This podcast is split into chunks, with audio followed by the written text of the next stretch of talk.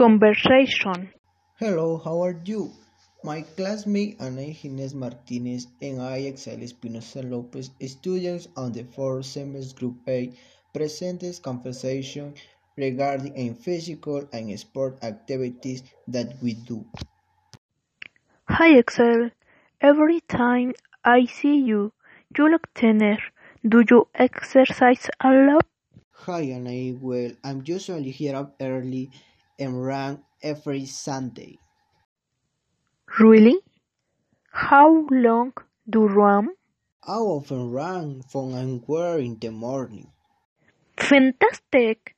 And where you run on Sunday?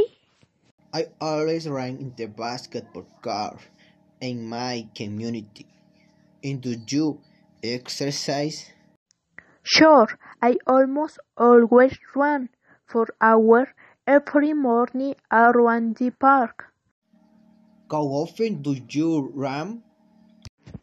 I usually run in the park three times a week. How good! And do you another physical activity to exercise? Yes, I usually go swimming with my brother. That sounds like a lot of fun. Where do you usually go swimming? I sometimes go swimming in pools and the lake of my community. How often do you go swimming?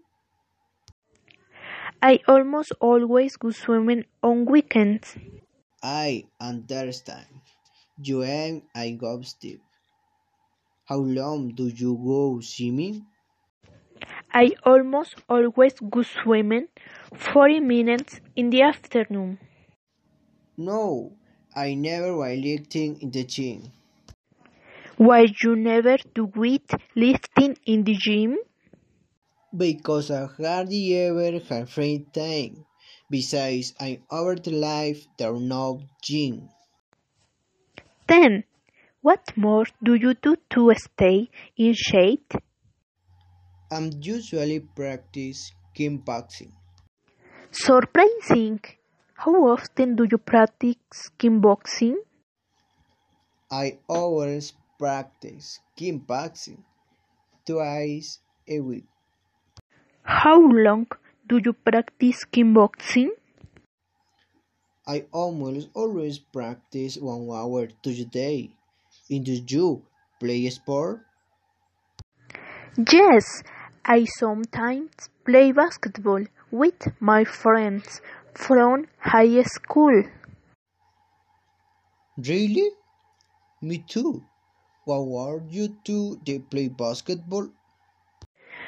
I guess I am pretty good, despite not being able to play very often.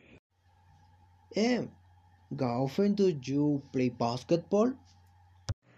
I usually play basketball three times a week. That's great. How do you have so much energy, Anai? It is extremely important to me to eat a healthy diet. Really? How many servings and fruits and vegetables do you get today?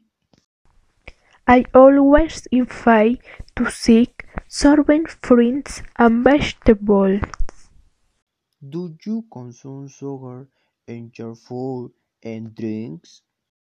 No, I hardly ever consume sugars.